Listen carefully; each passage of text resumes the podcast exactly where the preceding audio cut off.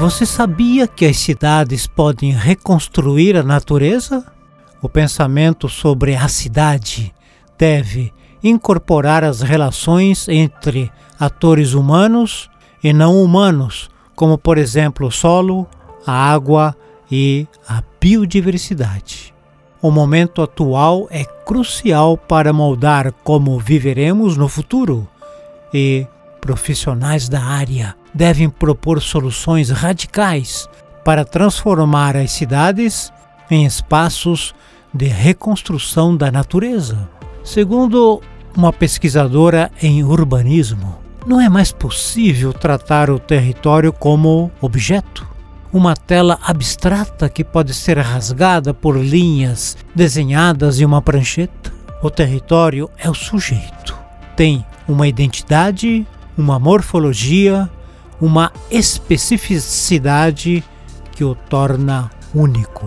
Cada vez mais será preciso refletir sobre a utopia da coexistência com as heranças do passado ou os riscos ambientais intensificados pelas mudanças climáticas do presente, quando você começa a olhar para as cidades desse jeito com a ideia de coexistência entre humanos e entre humanos e não humanos, você projeta de uma maneira diferente.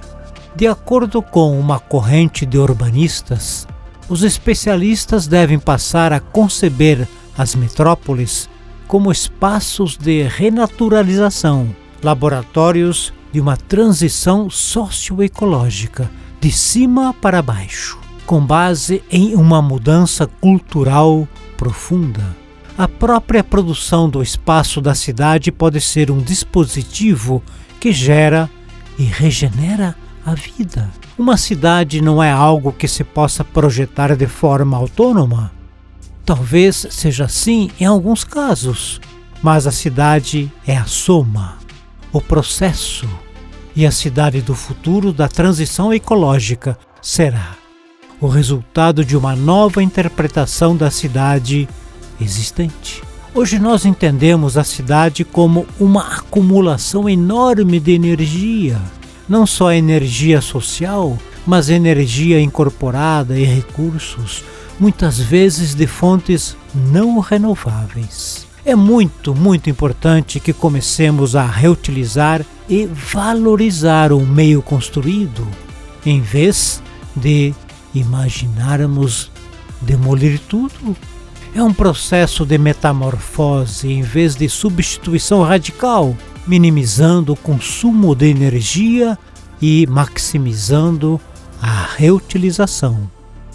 O que existe nos lugares é a maior parte do que será a cidade do futuro. A ideia de coexistência é a base para uma reflexão sobre a resiliência que é um tipo de educação para viver com riscos e a multiplicidade de pessoas. Esse tipo de flexibilidade passa pela ideia de aceitar o outro, seja qual for o outro. A água, as pessoas, o ar, o solo, os animais. Temos realmente que rever a ideia de como nos manter juntos?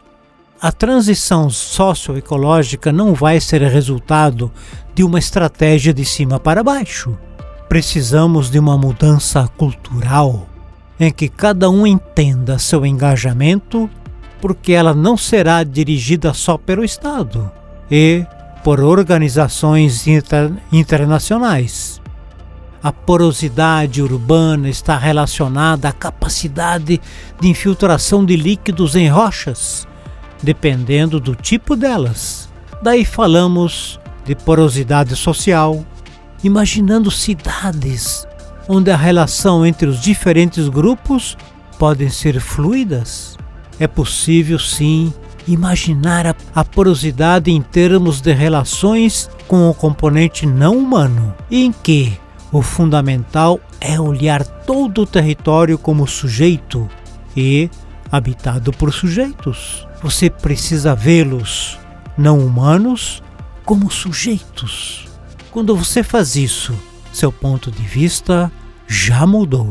O território é o sujeito, tem uma identidade, uma morfologia, uma especificidade que o torna único. Por isso, cada projeto deve passar por essa busca de argumentos coerentes com o sujeito que você tem diante de si. Por exemplo, a água é um sujeito.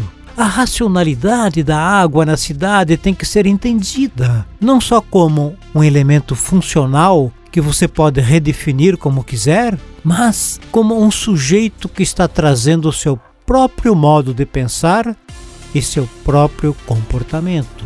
O solo. O solo também, o solo das cidades é um sujeito. Há inúmeros solos descobertos e impermeabilizados nas cidades, poluídos ou ainda férteis.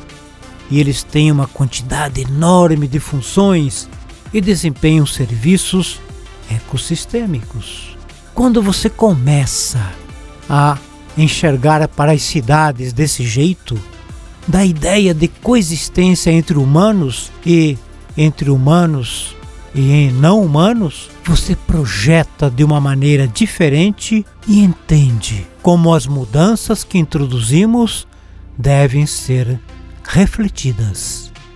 Nós sempre imaginamos as cidades como engrenagens de desperdício de solos, de água de boa qualidade, de materiais, entre outros. Portanto, a cidade como um dispositivo que produz resíduos.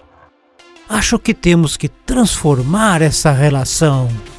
Uma cidade com suas próprias engrenagens, que também promova restauração, regeneração, renaturalização. Dessa forma, a própria produção do espaço da cidade pode ser um dispositivo que gera e regenera a vida. Quando você trabalha ao mesmo tempo com as duas dimensões, humanos e não humanos, você faz um projeto diferente. Será preciso algo mais importante que só uma política de espaços verdes? Algo que faça conexão na grande escala que permita atravessar as partes ricas e pobres da cidade.